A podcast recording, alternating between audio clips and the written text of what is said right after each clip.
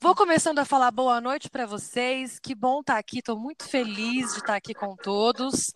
Espero que todos estejam bem. É... Primeiro, eu quero agradecer em nome da equipe Farmatalks a todos os que estão presentes aqui hoje nessa live. A live vai ser sobre carreira na área médica, com duas convidadas super especiais, que é a Bruna Nunes e a Marcela Antônio. Boa noite, meninas, tudo bem? Boa noite. Tudo ótimo e com você? Boa noite. Que ótimo, gente. Que bom. Muito Tudo obrigada ótimo. pelo convite. Obrigada a vocês por terem Isso. aceito. Queria tá? agradecer também. Ótimo, muito bom ter vocês aqui no nosso canal, meninas. A gente que agradece. Bom, eu vou só introduzir o canal Farmatalks Brasil, que foi criado com o intuito aí é, de uma abordagem inovadora, com conteúdo sobre a indústria farmacêutica a respeito de diversas áreas. Inclusive, hoje a gente fala um pouquinho sobre a carreira aí da área médica, tá? E a gente tem aí a colaboração de diversos especialistas do ramo, e a gente quer contribuir com o conhecimento do profissional. Então, esse é o nosso intuito. E aí, só lembrando que a gente tem hoje quatro mídias sociais, que é o Instagram, o YouTube, Facebook, LinkedIn e podcast, podcast no Spotify. Então, esses são os nossos canais. Hoje a live vai ficar gravada para quem não puder.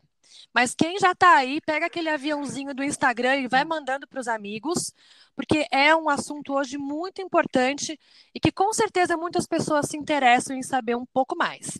Tudo bem?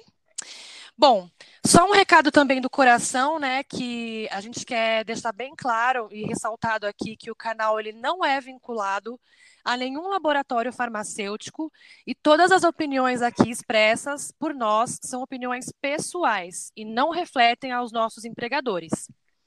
Certo, pessoal? Então, Perfeito. bora lá começar. Olha, eu quero primeiro é, agradecer. Certíssimo. Ótimo. Eu quero primeiro agradecer as meninas. A gente vai dar início, então, à nossa live sobre carreira na área médica. Eu até brinquei com as meninas quando a gente conversou, né, meninas? Que eu falei, o que, que é MSL? O que é? Onde elas estão? Então, a gente está curiosa para saber, mas antes disso, a gente vai querer saber um pouquinho mais das nossas duas convidadas.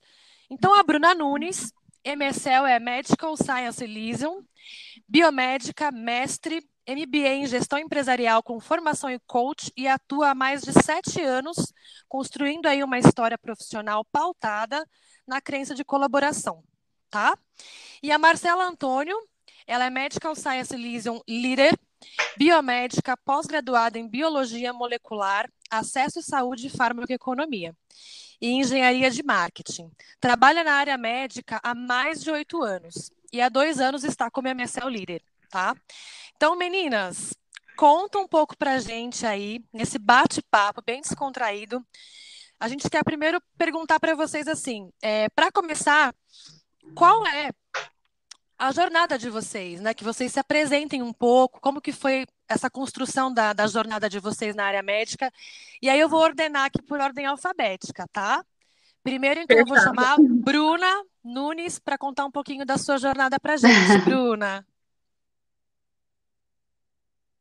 Oi, Cris, obrigada. Novamente é um prazer estar falando aqui com vocês e um prazer ter sido convidada ah, para esse projeto lindo que vocês estão construindo aqui. E eu acho que sempre é um ponto importante a gente falar, né, de como é que chega até a indústria farmacêutica. É, eu vim da área totalmente acadêmica, é, eu estava fazendo mestrado, entrei como coordenadora um pouco tempo depois que ingressei no mestrado, como coordenadora de um centro de pesquisa clínica, voltado para a área de hepatologia. E na época surgiu, estava começando ainda né, a se formar dentro das empresas a carreira de MSL. Já tinham alguns mais pontuais, e normalmente eram médicos. E eles estavam começando a abrir para não médicos. E, e, foi daí que eu submeti né, pra, na indústria, meu currículo, e justamente caiu para a área de hepatologia. Na verdade, eu tinha, tinha me inscrito para uma área de HIV, e lá eles olharam meu currículo, estavam precisando de alguém aqui na região do Nordeste pré-pato e me convidaram para participar do processo. E assim, foi maravilhoso, né? Porque a gente abre, expande o mundo, né? Que a gente está naquele mundo acadêmico. E quando a gente entra na indústria, a gente tem um bom. É, a gente vê que tem muito mais áreas e, e muito mais conhecimentos, né? fora daquele meio acadêmico. Quando a gente sai da faculdade, a gente só pensa nisso. Vamos para que área? Pelo menos o biomédico, né? A gente tem 34 áreas, mas as mais famosas, né, são o laboratório, ou a gente vai se dedicando somente à pesquisa, ou vai para a área acadêmica, né? Que hoje uma grande parte está se dirigindo a isso, a ser professor, e que é uma carreira linda e que eu fui professora durante um tempo também. E, mas aí fiquei totalmente dedicada, então, para a indústria farmacêutica e tenho aí levado quase oito anos né, de, de, de, profissão né, nessa, nessa função, e aí já passei por algumas experiências, depois da hepato, eu fui para cardiovascular, depois para oncologia, né, e, e assim, a cada área a gente se vislumbra e a gente vê a, a, o trabalho do MSL como é bonito, né? É, é, é, e esse trabalho, acho que principalmente não só de levar os conhecimentos ah, para a área médica, mas sim também esse trabalho com outras áreas também. Né? Eu acho que, que essa é a, a, a base mais, a, mais bonita, a gente poder juntar todas as áreas de campo. E eu já tomei muito tempo. Vou passar a bola para a Marcela. Não, olha, eu vou falar para vocês que história. Você tão jovem, né? Já com uma jornada super linda aí, também maravilhosa. Obrigada. Agora eu vou deixar para a Marcela contar um pouco dela. Má, fica à vontade. Vamos lá. Bom, eu sou biomédica de formação, acho que até mencionou isso, e eu comecei na, na, né, na indústria farmacêutica em março de 2011 né? Está fazendo, na verdade, 10 anos agora que eu trabalho na indústria, uh, e eu não comecei como MSL. Eu uhum. acho legal até falar isso, né? Porque tem muita gente que pode estar assistindo essa live, que pretende ser MSL um dia e tudo mais, e as pessoas, às vezes, elas já querem entrar, ingressar na indústria como MSL. Né? Eu comecei na indústria farmacêutica como analista de informações médicas. Eu trabalhava na época dando suporte tanto para a área médica como para a área comercial, no referenciamento né, daquelas frases que a gente usa hoje para né, de visitação médica, nos banners e tudo mais. Uh, fiquei um ano e meio nessa posição e só daí que eu fui né, e virei MSL. Trabalhei em diferentes áreas terapêuticas também, né? Trabalhei desde com trabalhei com esquizofrenia, trabalhei com Alzheimer, trabalhei com hepatite, assim como a Bru. Depois fui para imunologia, que era toda a minha, minha formação, né? Eu quando fiz a biomedicina, eu acabei voltando para o lado da biomedicina, também vim da academia e depois passei para dermatologia, isso dentro da imunologia, até que surgiu a oportunidade de trabalhar como MSL líder, né, de gerir um time de MSL, que foi algo desafiador, porque eu falava que eu sabia muito sobre a posição, no, no entanto, a gestão de pessoas é algo muito desafiador, você tem que trabalhar, né, com diferentes tipos de pessoas, expectativas e tudo mais. E estou nessa função até hoje. Era com cinco anos de idade, né? Só pode, que vocês são muito jovens. Ah, tem uma história né? linda, né? Ah, curto. Mas é. Bom, é muito legal conhecer vocês, saber um pouco aí de toda a jornada profissional de vocês, o que, que vocês já construíram, né? Qual caminho vocês conseguiram para chegar até aqui. Agora eu vou chamar a Bárbara Santos, que é da nossa equipe, né, Farmatox Brasil, para fazer para vocês a segunda pergunta. Bárbara, tudo bem? Tudo bem? Boa noite, meninas. Boa noite, pessoal. Meninas, eu trouxe uma pergunta aqui que foi elaborada por nós e eu acho que todo mundo está querendo saber, né? Quais são as possibilidades hoje de atuação para um profissional que quer ingressar na indústria farmacêutica na área médica?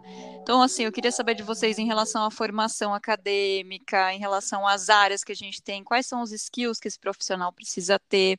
Contem aí para gente, porque eu acho que está todo mundo muito interessado. Tá ótimo. Você quer é, começar, ah, Tanto faz, Mal. pode começar. Vou falar, vou falar sobre uma parte. Vou, vou, vou, falar sobre soft skills e hard skills, que eu acho que é uma base bem importante da gente falar. Né? Lembrando que é isso, né? Soft skills são nada mais que as nossas habilidades. E o hard é aquilo que a gente construiu, aquilo de conhecimento, essa sua formação, todo o seu histórico acadêmico. E o soft hoje tem ganhado um peso muito importante. Né? Tem indústria hoje que até a Marcela pode falar melhor, porque ela está nessa parte de recrutamento, mas tem empresas hoje que já estão fazendo até análise comportamental para fazer é, seleção né, de para MSL e para outras funções também. E por que isso? Porque além da gente vir da área de saúde, isso eu vou deixar para a falar de quais são as áreas de saúde que ela, né, como gestora, tem olhado mais, e eu vou falar mais das nossas habilidades. e eu acho que a comunicação é a principal. Eu já vi gente se frustrando quando entra na indústria farmacêutica porque não tem essa habilidade de comunicação. Hoje, quando você entra numa função de MSL, você tem que pegar as informações. É muito importante, sim, que você saiba ler um artigo, que você saiba destrinchá-lo, é, saber a, a reunir todas as informações necessárias daquele artigo e resumi-lo de uma maneira muito rápida e prática para levar e para discutir com o profissional de saúde, porque a gente não discute só com médicos, mas médicos, farmacêuticos, enfermeiros, profissionais de saúde como um todo, e, claro, gestores, né, pagadores também. Então, a gente tem que ter essa habilidade né, de, de, de conversação, de comunicação, empatia. Então, hoje é muito importante para a função da MSL, assim como o hard, que é o básico, como inglês, por exemplo, que é necessário hoje na indústria farmacêutica, a gente ter essas é, é, soft skills, né, os tão famosos soft skills que falam. Então, até como dica para quem está ingressando, para quem quer, algumas vezes cai, será, eu não sei se é, eu quero muito ser MSL, mas eu não sei se eu tenho esse perfil. Quem sabe fazer teste? Tem testes gratuitos, tem alguns testes.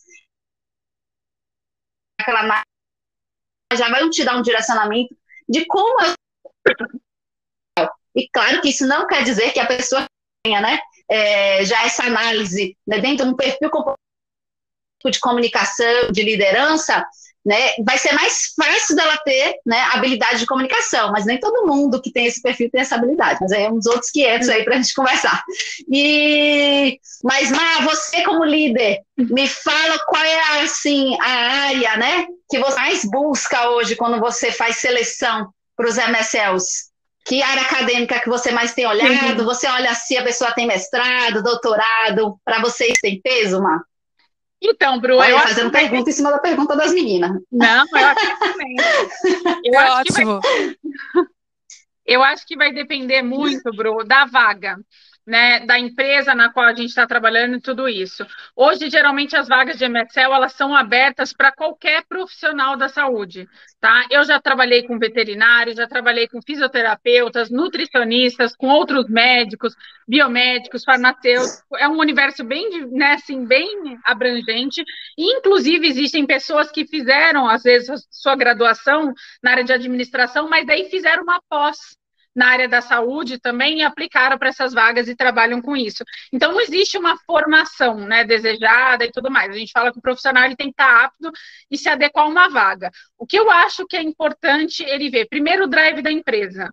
Né? Se é uma empresa que está, porque a gente vê hoje, por exemplo, muitas das áreas né, médicas que estão linkadas com acesso ou estão muito linkadas com a área comercial e tudo isso, e isso que vai determinar também se eu preciso de um profissional extremamente acadêmico, né, um cara ali que só tem mestrado, doutorado, não é exigido uma experiência, de repente, até de indústria farmacêutica, ou dependendo do tipo de vaga, né, a gente divide muito hoje também, ah, é um produto em que o foco dele vai ser só um trabalho em mercado público, um, um trabalho focado em mercado privado. Então, eu preciso de um outro tipo de profissional, às vezes que já tem alguns skills, conheça um pouquinho da indústria e tudo mais. A gente vê muita gente hoje, por exemplo, da área comercial, representantes, né? Eu mesmo conversei recentemente, que eu estava com algumas vagas abertas, com muitos representantes que querem fazer essa migração, eles acabam vindo para a área médica, porque tem esse contato já, né, com o MSL, acham um trabalho interessante, gostam desse aprofundamento científico, porque eu, né, eu brinco, eu falo, a empresa é uma só, a área é uma só, e a gente tem que trabalhar integrado. Um tem que saber da ação do outro, né, apesar da gente não poder fazer as ações de, de uma maneira conjunta, mas eu tenho que saber tu, exatamente tudo que você está fazendo numa conta estratégica e você também, para que a gente se fale e elabore as estratégias, né? Então, a gente vê muitos desses profissionais hoje que estão na área comercial, na área de acesso, querendo migrar para a área médica. Então, não existe uma formação que é exigida. Tem vaga em que a gente precisa de um profissional com mais experiência, com doutorado, com mestrado. Tem outra vaga em que a gente prefere que ele tenha uma experiência corporativa, seja em um laboratório, seja num hospital, que ele já trabalhou com oncologia, é uma área que é extremamente importante, entendeu? Então, vai ser muito diverso. O que eu sempre falo para as pessoas é pesquisem a vaga, tentem entender qual é o produto e o drive da empresa, que eu acho isso muito importante também. Exato, Mar. Quanta informação, e assim, com certeza tirou dúvida de muita gente que tem interesse pela área, né? Quais são as possibilidades? Como você falou, tem representante que às vezes até é da área da saúde, mas às vezes tem essa, essa é, diferença mesmo, assim, será que eu posso ser um MSL, trabalhar nessa área? E tem mudado muito, né, de um tempo para cá muito. também, né, as oportunidades. E Sim. até indo ao encontro a essa pergunta, meninas, tem uma pergunta que a gente também sempre ouve dos colegas, né? É, nós como representantes e vocês como MSL, qual que é a exata diferença do nosso papel, da entrega da mensagem e também, se vocês puderem contar um pouquinho, né, como que é o dia a dia de um MSL? Pode começar, fica à vontade, gente. Bate-papo assim aberto, tá? Quer começar? Pode, Pode falar. Bru, eu vou complementando de novo, senão eu desembesto a falar. Eu sou meio sem noção. eu também falo demais, gente. Quatro então mulheres conta, tá? juntas, tá? né? Imagina só. Não dá. a gente precisa aí de umas 10 horas de conversa. Meu né? Deus, é. Mas então, ah, então, falando um pouquinho hoje de basicamente qual é a diferença, né? A área comercial ela está pautada na venda, o foco dela é com target, né? Tem metas a ser cumpridas, é, tem algumas, algumas metas de ações também a serem cumpridas e target de venda. MSL ele não tem esse target, já começa daí. Não pode de jeito nenhum ser vinculado, porque a ideia é que o, o, a função da MSL ela seja livre é, de qualquer ligação com a venda para que possa ser passado para o médico realmente a informação mais fidedigna possível. E por isso é que em alguns momentos muito restritivos, a, o MSL ele pode falar, o MSL ainda brinca, ah, vocês podem falar de dados off-label e o representante não. Então, assim, mas muito restritivo. O MSL pode vir a discutir algum assunto off-label com o médico, pensando em uma melhor entrega, é, pensando no melhor tratamento para aquele paciente naquela condição e naquele momento, né? Então tem que se haver essa discussão baseada e pautada sempre em estudos científicos. Então tudo que o, MSL vai fazer, ele é baseado, né, em estudos sejam da própria indústria, sejam estudos fomentados por academia, por universidades. Então, por isso que o MSL ele tem que ter essa visão científica, que é tão importante, né? E ele tem que ter essa a função dele, né? Não pode estar linkado à venda para que seja o mais idônea possível, né? Para que ele realmente passe com mais veracidade e que isso seja recebido também, né? Pelo profissional do outro lado, que ele, ele entenda essa veracidade dessa informação, né? Que no fundo o MSL realmente ele quer levar a informação médica, a informação científica para ele, é. né? E Pode complementar, Mar. Não, eu ia falar disso que você falou, que é muito importante, né, desse nosso trabalho reativo, e que eu falei das áreas, das áreas estarem linkadas e trabalhando sempre junto, porque parte da demanda do trabalho de MSL, com certeza, vem dos consultores, vem da nossa área comercial, Sim. que é na hora que ele vai até o médico e o médico fala, ah, eu queria saber de tal produto, né, para câncer no fígado, sei lá hipotético, né? E esse produto não está aprovado. É a hora que esse consultor ele vai até o MSF e fala: preciso da sua ajuda. Existe algo que foi publicado? Existem outros médicos com qual vocês conseguem fazer o link? Porque a gente trabalha assim com essas informações off-label, mas sempre de uma maneira reativa, né? Porque a gente escuta Isso. até algumas pessoas agora falando: ai, nossa, vão tirar os consultores, né? Os representantes vão deixar só MSL. De maneira alguma isso vai acontecer. Isso não, não existe a possibilidade, porque o MSL ele não pode trabalhar ativamente mensagens off-labels. A gente vê aí grandes empresas, né, é, mundialmente conhecidas e que foram autuadas, seja por FDA aqui no Brasil, né, pela Interfarm e tudo mais, porque estavam trabalhando nesse modelo. Então, a ideia não é promover algo né, que não está aprovado em bula. É sim dar um suporte científico, às vezes até de algo em bula, quando o médico precisa de um aprofundamento maior, do acompanhamento, e que a gente sabe que o painel do MSL, ele acaba sendo mais restritivo, né, uma visita do MSL às vezes dura mais do que a visita de um consultor, então ele consegue entrar e se aprofundar mais ali com o médico em tal tema. Né, o, o, consultor ele acaba tendo um, um, painel um pouco mais aberto, com um número maior de médicos e consegue dar um foco um pouquinho menor. Mas está mais ligado, eu acho, a isso, né? A gente sempre trabalha com os grandes influenciadores, KOLs, que são as pessoas ali que vão disseminar aquelas informações depois, e às vezes o consultor, ele chega ali no, né, no residente, nos outros profissionais que trabalham com aquele médico, para quê? Para que ele consiga implementar aquilo que aquele médico, né, o líder esteja falando. Então, o, os trabalhos têm que ser muito casados, eu acho, né? Um tem que saber a estratégia do outro, todo começo de ciclo a gente fala, vamos revisitar a estratégia, vamos fazer, como que a gente pode linkar e tudo isso, e telefone ali, gente. O consultor teve problema, vamos ligar. Né? O MSL teve problema, vamos ligar para o consultor e tudo mais. Então, as funções são diferentes, eu acho que o que é desejado no, né, no final, não, eu, eu, eu falo que é, as funções são diferentes, mas o desejo no final é sempre o mesmo. É a gente implementar ali uma ideia né, que acaba que vai resultar em vendas. O MSL ele não pode ser linkado a isso, tendo que a gente vai em convenção, é a nossa hora triste, né, Bru? Porque a gente vê os consultores ganhando viagens, prêmios, não sei o que, e a gente sempre... É isso! A gente nunca ganha nada efetivamente. Mas é bacana, porque eu falo que a gente vê, às vezes, o trabalho no consultor e a gente pensa, poxa, fiz parte disso.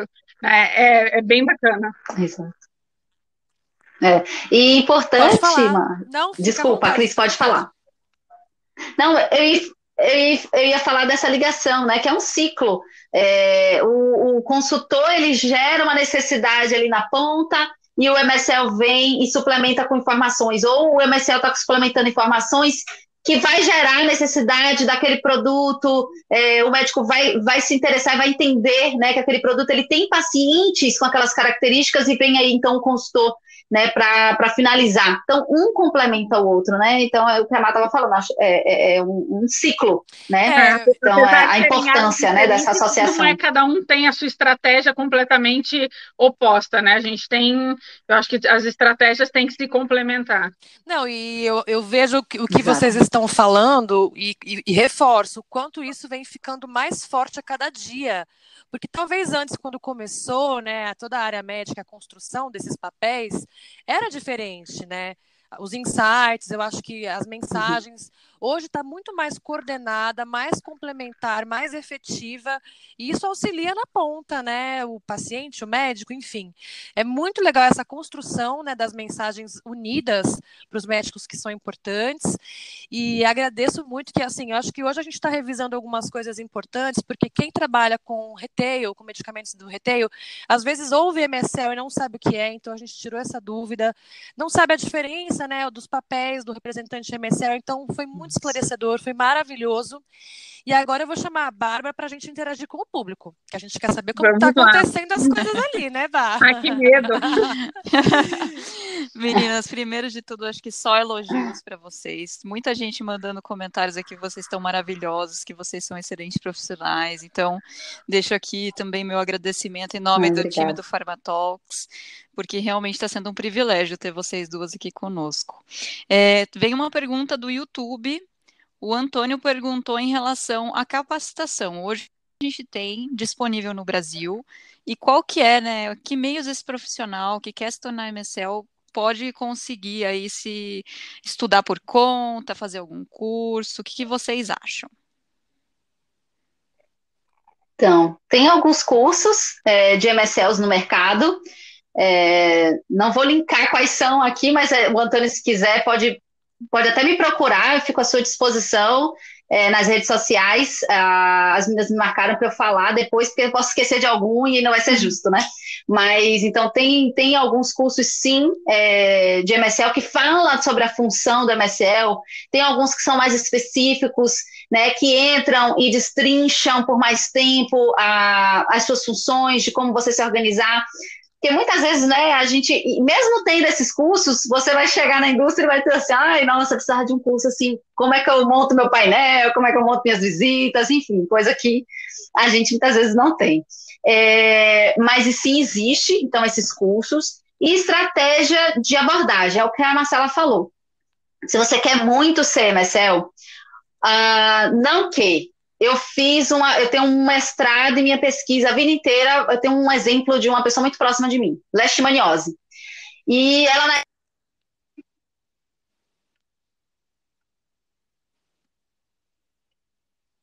comigo para saber como técnica, né? Travou? Tudo certo? Voltei? Voltou. Voltou, voltou, voltou. Voltou. Voltei? voltou. Ah, joia. Então, vou, vou, não viram, então, algum fi, o finalzinho aí, né? Eu acho que até o leishmaniose, Bruno. Isso. Ah, pronto, então. Então, ouviram quase tudo. É, então, assim, eu comentei com ela que ela não... Muito dificilmente ela iria conseguir pela formação técnica dela.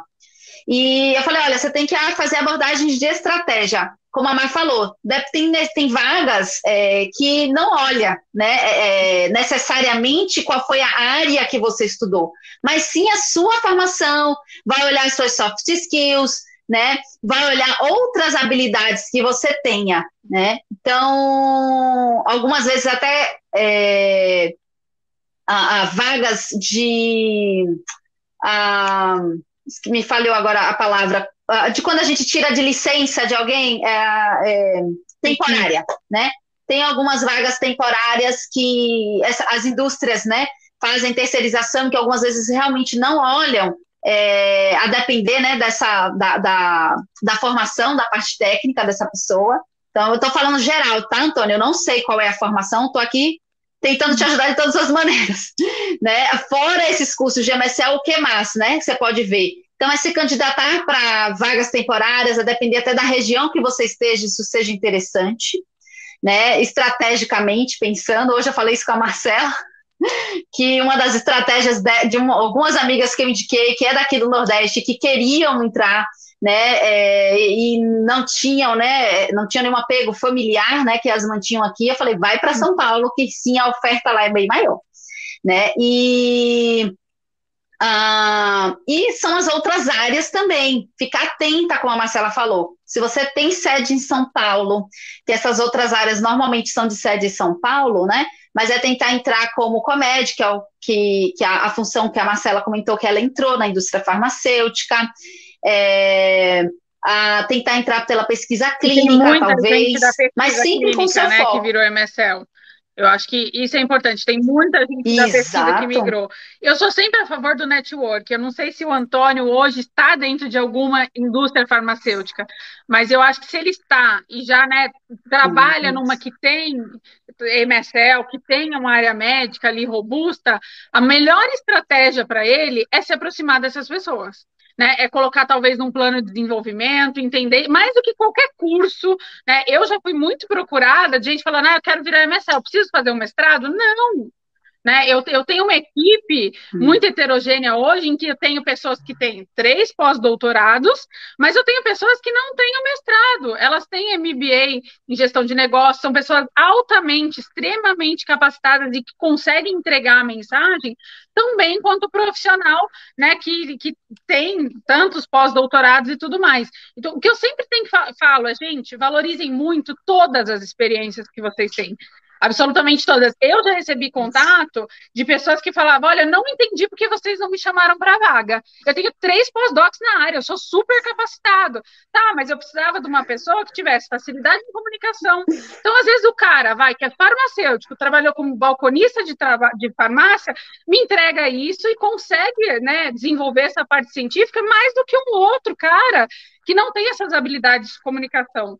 Então, Valorizem muito tudo, gente, absolutamente todas as experiências que vocês têm, todas. Eu acho que não, né, não, não, não fica limitado só a isso, ah, tem que sair da academia, tem. Eu acho que quando principalmente começou a função, a gente teve aí os primeiros MSLs todos médicos né? Aí depois dessa movimentação em que começaram a entrar os, é, os, outros profissionais da saúde, a gente teve uma leva grande aí de profissionais todos, né, que vinham da academia, com pós-doutorado, com doutorado, com mestrado.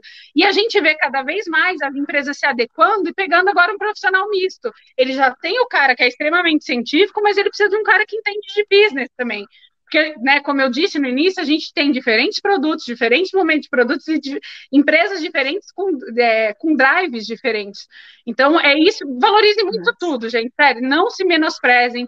Acho que quem quer entrar hoje, às vezes, é muito mais importante você fazer esses cursos que a Bru falou, né, de soft skill, é, conversar com as pessoas que já trabalham na indústria farmacêutica, chamar a gente em LinkedIn, pedir ajuda mesmo, pedir ajuda às vezes para três, quatro pessoas, como vai fazer? Eu vou ficar uma vaga, revisa meu currículo, me ajuda aqui e tudo mais, do que eventualmente você correr atrás do mestrado, porque não é garantia de nada.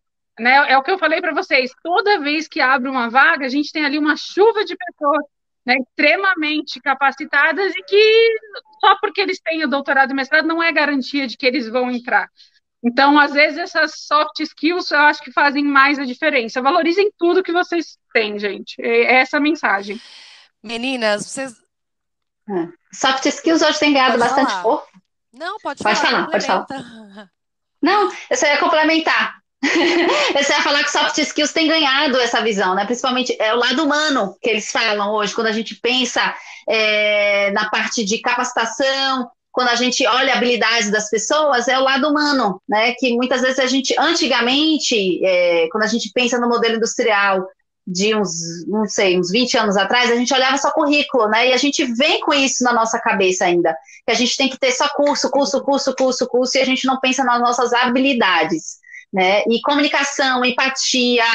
É, pensa que você vai trabalhar o tempo inteiro, né? Com entrega, com direcionamento. Então você tem que saber trabalhar em equipe, é outra parte importante, né? E, e o que a Mar falou, muita gente me procura no LinkedIn para tirar dúvida, para saber o que, que precisa. E é, é, muito importante, porque assim, já indiquei algumas pessoas né, para a vaga, e algumas foram bem sucedidas, né?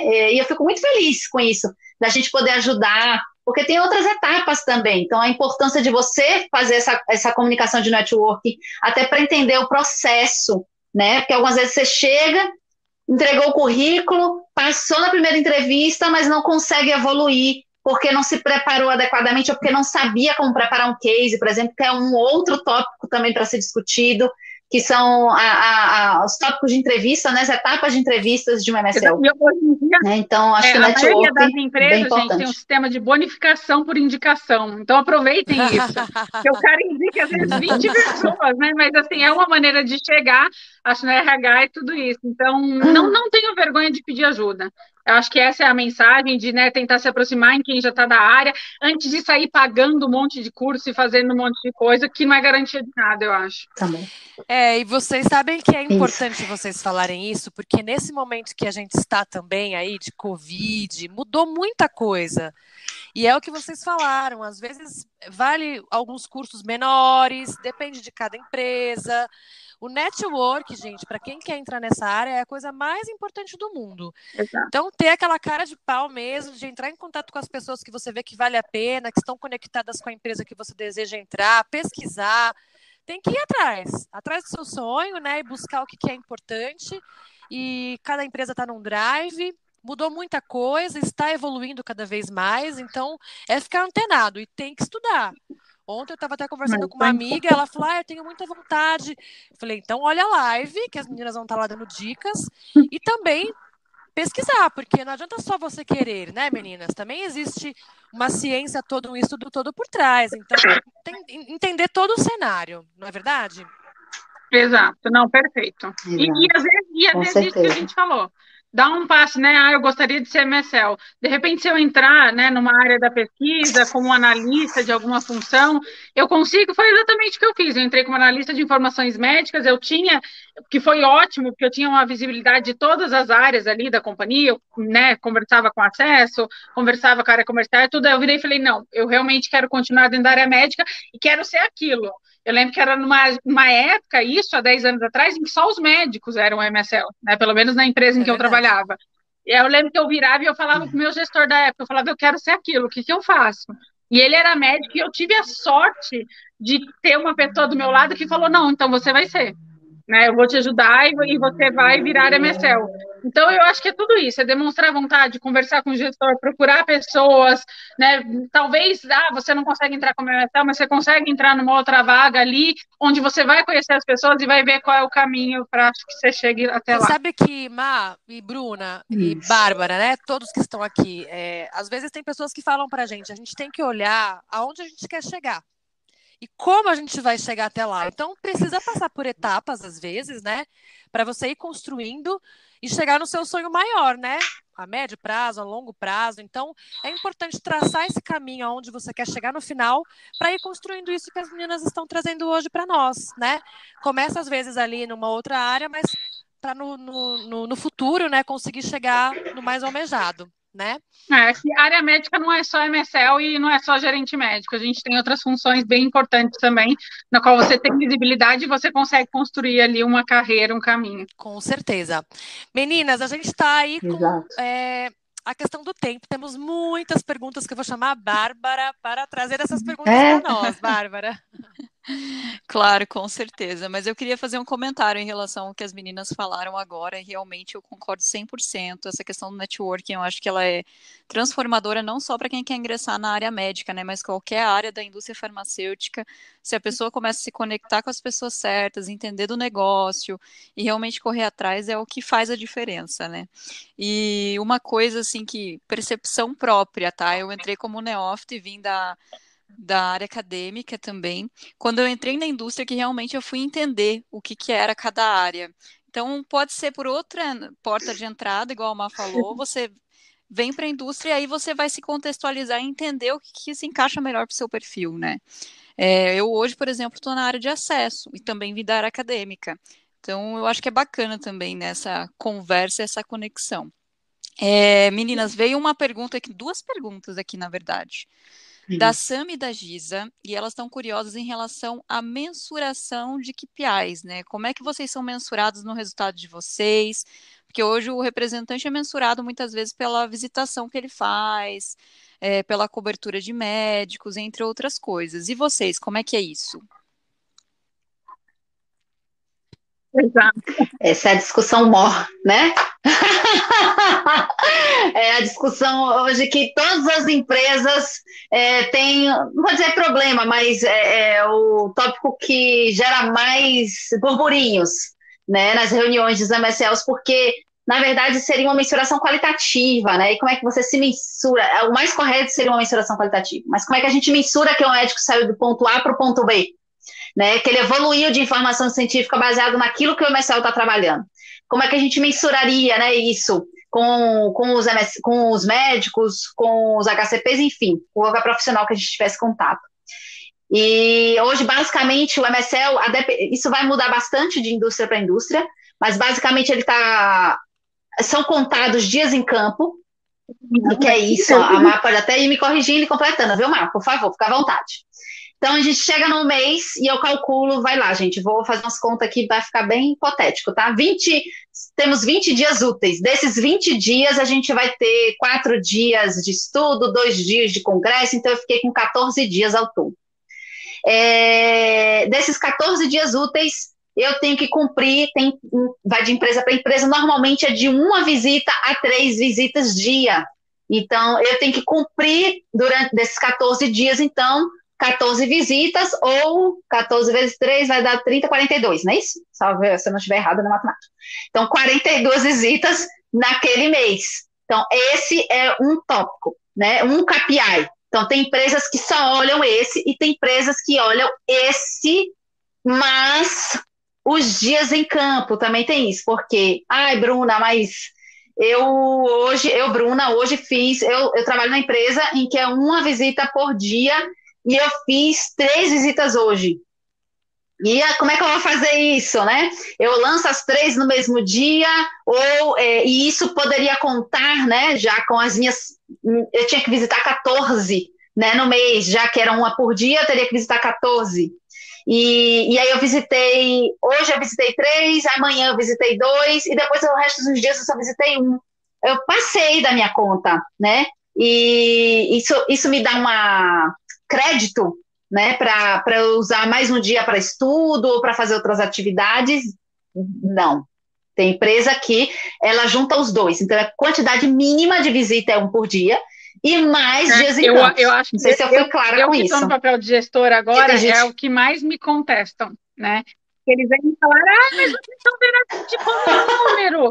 E tem muita gente, inclusive, que vem com a gente com o discurso de, ah, assim eu vou virar um super representante ah, eu vou virar um consultor altamente capacitado. Vocês não estão sabendo, né, metrificar exatamente a MSL. Eu estou falando frases, gente, que talvez Como eu assim? já tenha falado lá atrás, tá? E, e, eu, eu falo que a gente vai amadurecendo bem. Primeira coisa que eu acho, é isso que a Bruna falou. não, eu pelo menos nunca passei por uma empresa, já passei por algumas, em que não existe uma métrica quantitativa. Gente, ela existe.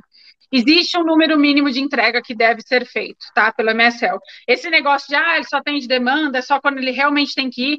Eu tive a oportunidade de trabalhar com alguns MSLs nos Estados Unidos e lá funciona assim. Aqui no Brasil, eu desconheço alguma empresa que trabalhe dessa maneira, tá? Pelo que a gente conversa com outras pessoas de outras empresas e tudo mais.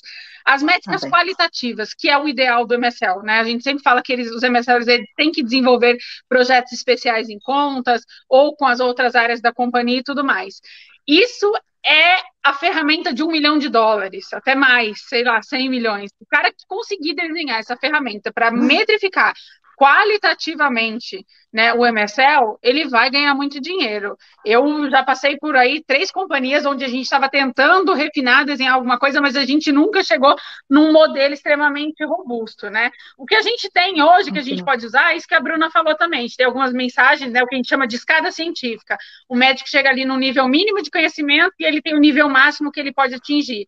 E a gente vai vendo como ele vai se movimentando nessa escada das mensagens, né, até que ele efetivamente alcance o máximo. Daí a gente coloca lá e mover, sei lá, 20% do painel para o nível 5 da escada, entendeu? Passar é, 20% dos médicos é, melhorar né, a, o nível de advocacy que a gente fala deles e tudo mais mas não é nada muito, tanto que sempre que a gente volta em feedback existem as brigas, né? E fala, não, mas eu acho que ele tem essa visão. Daí você fala, poxa, mas ele falou em tal congresso isso.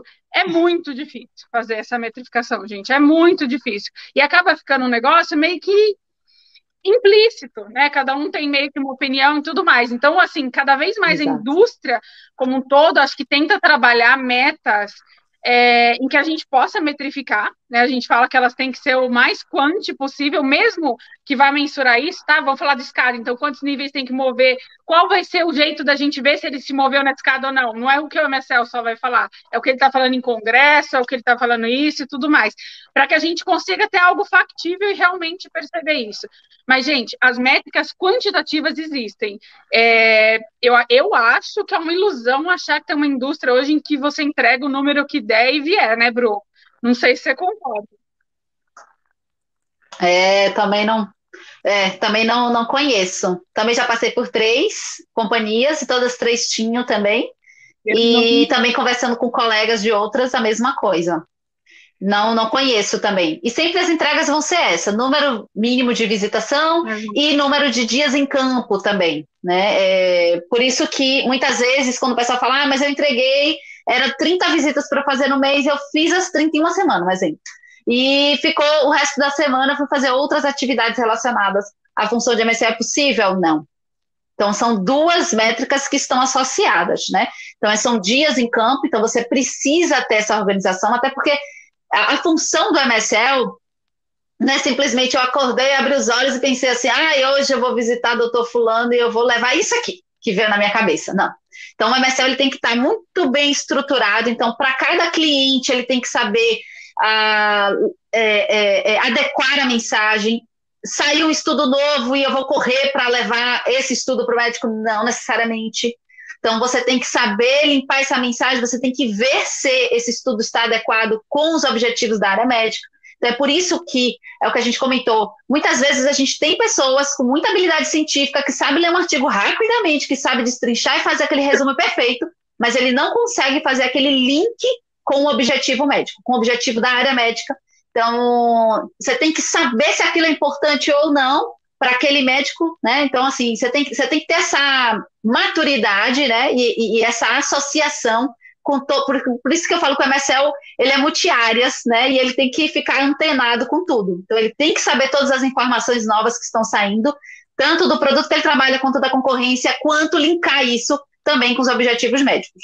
Então, por isso que a gente precisa ter um tempo. É por isso que eu, eu também já ouvi, ai, mas o MSL só faz uma visita por dia, é muito pouco não é pouco assim, o trabalho é grande, né? Porque você tem que saber exatamente o que você vai trabalhar com cada médico, né? E normalmente são 50 é, QOLs aí por painel, né, do, do MSL.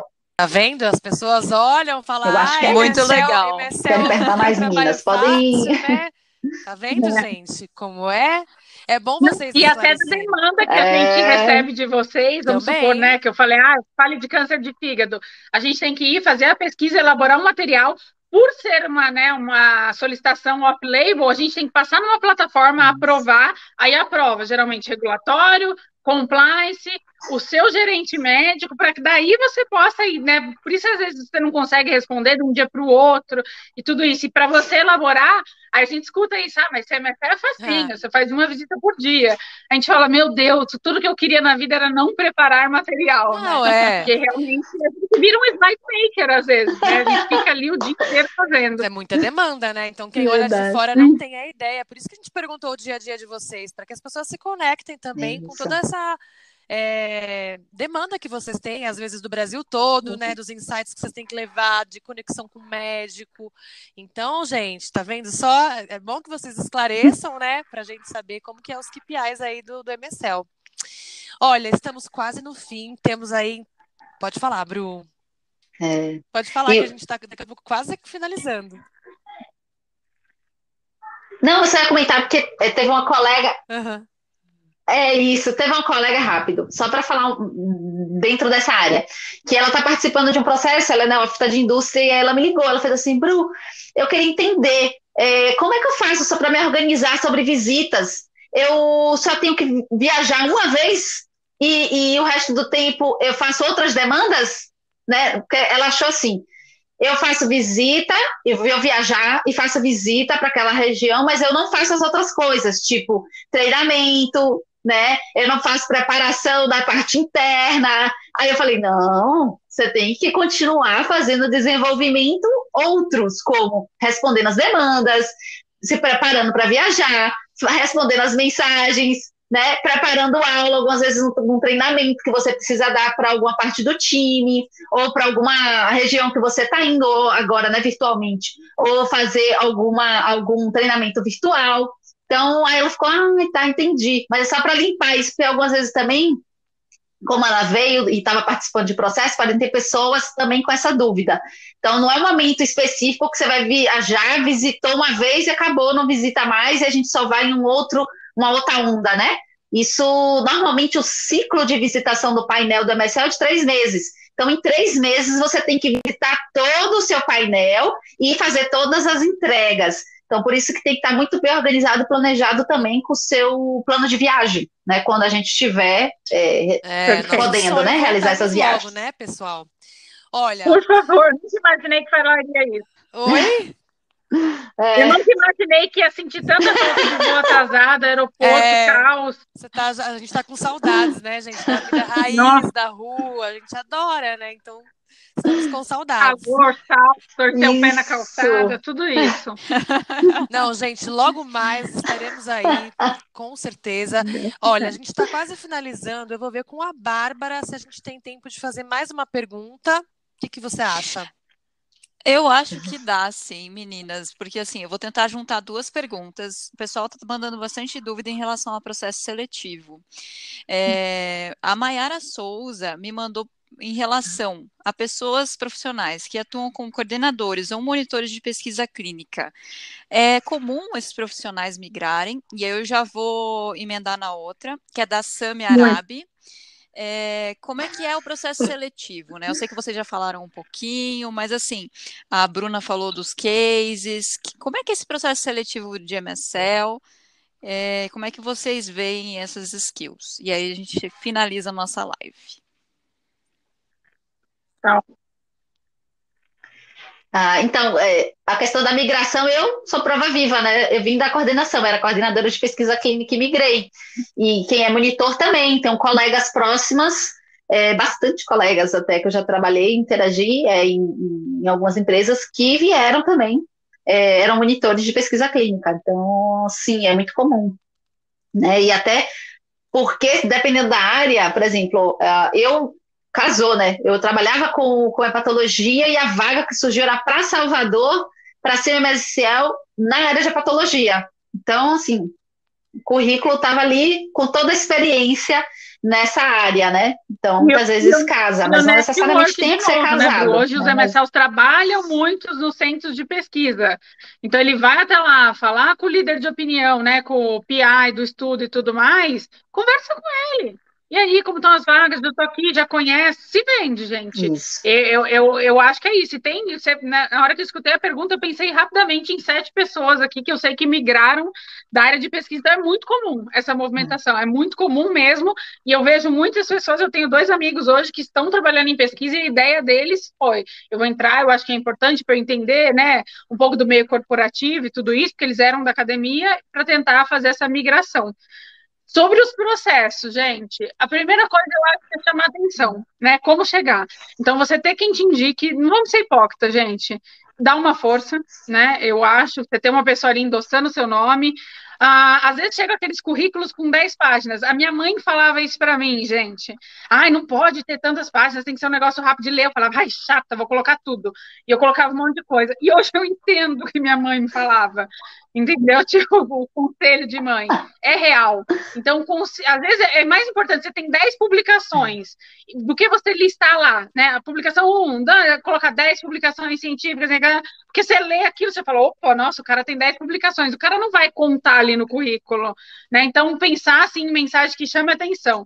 Então, chamou atenção, você conseguiu entrar efetivamente no processo, geralmente é uma entrevista primeiro com o RH, onde ele vai te perguntar por que MSL, né? E aí algumas pessoas param porque elas não sabem responder, porque elas querem MSL, elas não conhecem a função e tudo isso. Após isso, geralmente passa com o gestor da vaga com o gerente médico, que é aí onde ele vai para um case, ele geralmente tem que apresentar um estudo científico, ou as pessoas dão um estudo científico ali na hora e perguntam, ah, eu quero que você me fale qual é o objetivo e o desfecho do estudo, para ver se essa pessoa consegue se organizar, ler tudo isso. São diferentes aí os cases, né, tá? Mas a primeira coisa que eu acho que é o difícil é como chamar a atenção do recrutador né? Como você montar um currículo atrativo para que as pessoas leiam, se interessem ali pelo seu perfil. Acho que a Bru consegue complementar melhor também isso. Não, eu acho que você falou tudo, mas isso. E, opa, outra coisa também importante, é, tinha um professor do MBA que falava, né? A gente esquece muitas vezes de colocar os soft skills também. Então tem que a, a, hoje os currículos estão sendo mais dinâmicos, então, procurar estudar um pouco mais como é que tá, é, como é que estão sendo trabalhados hoje, né, a, os currículos e, e, tentar de alguma maneira colocar essas habilidades ali, o que é que você desenvolveu, algum projeto, porque algumas vezes é mais vantajoso você me dizer algo que você construiu, que é o que a gente acaba perguntando, né, na, na, nas entrevistas, as pessoas acabam perguntando, do que é, você me dizer, como a Mar falou, né, que você publicou 10 artigos e me detalhar esses artigos. Se você for para a entrevista, lá Enfim. você vai conseguir detalhar esses artigos. Então, não é tirar nada do seu currículo, não é omitir nada. É só você colocar de uma maneira onde você venda ali ideia e uma vez que você está na entrevista, daí, gente, destrincha esses artigos e vai para o mundo. Isso. E falando só uma questão do case, algo muito importante também, não é só você saber passar aquela mensagem mas é você também ter uma, um olhar estratégico, e isso pesa bastante na hora de apresentação de um case, é uma dica importante. Então, você conseguir olhar como aquele produto está posicionado no mercado, qual a importância dele, é, a, a, a, o, qual o tratamento hoje que está sendo disponível para aquela patologia que você está tá, tá no processo, né? E a concorrência. Então, é importante isso também né? E porque nesse momento a ideia é essa, pensa que você vai estar tá levando aquela informação para o médico, como você vai discutir? Pensando sempre, gente, MSL não dá aula, ele não ensina, ele vai para gerar um, ele leva dados para o médico para gerar uma discussão e com aquilo a gente capta insights e claro, você imputa alguma informação sim para muitos profissionais que não têm acesso ou não teve oportunidade de ver aqueles dados, né? Mas a ideia é essa discussão, esse dinamismo nas visitas, não é simplesmente você chegar e dar uma aula, como a gente faz academia, na academia, né? Você está ali, você está com, com os alunos Perfeito. e você está dando aula. A intenção não é essa. Meninas, quantas informações eu acho que a gente. E como a gente fala, né? Não, mas todo mundo está adorando, porque vocês estão sendo assim muito esclarecedoras, tem muita gente com dúvida. A gente está chegando ao fim dessa live maravilhosa. Infelizmente, a gente tem ainda algumas perguntas que depois a gente pode levar para vocês e, e, esclarecer e responder as pessoas. Então a gente viu aí que tem muita gente interessada e também elas estão abertas, né? É o que a gente falou, tem que ser dinâmico para as pessoas procurarem aí se conectarem, ter network e ir rumo ao, ao sonho, né? A gente está então finalizando. Em nome do Pharmatalks Brasil, de toda a equipe, a Bárbara está aqui com a gente também. A gente quer agradecer a todos que estavam presentes. A gente quer agradecer a vocês, as nossas convidadas lindas da, da noite. Muito obrigada de coração por ter aceito o nosso convite, por estar aqui hoje com a gente, tá? É, quero dar uns recados aqui também no final para que vocês fiquem atentos. Quem não pôde assistir ou tem algum colega que quer recomendar, vai ficar gravada essa live. E aí a gente está é, no Instagram, no YouTube e tem também o Spotify. Então vai ficar gravada depois, caso vocês queiram revisar e anotar alguma coisa. E aí, para todo mundo que acompanha a gente, para ficar aí é, atento que dia 25 do 3 a gente vai ter uma nova live com o Bruno Endelli ele é diretor da MSD do Chile e tem também aí muitas dicas importantes para pessoas da, da indústria farmacêutica. Então, não percam, estejam com a gente. Mais uma vez, é um canal colaborativo. Então, vocês trazerem também o que é importante ser falado, mandar pergunta, manda recado, mensagem, que a gente está aqui para discutir e conversar tá bom? Meninas, boa noite. Se vocês quiserem é, dar, o, dar uma boa noite para o pessoal, fica à vontade. Bom, eu gostaria de agradecer muito ah, a oportunidade. Muito mesmo, acho que foi muito bacana. Eu no começo estava, nossa, o que, que eu vou falar? Eu acho que foi bem um bate-papo mesmo. Eu fico aberta também para vocês no LinkedIn, no meu LinkedIn tem o meu telefone.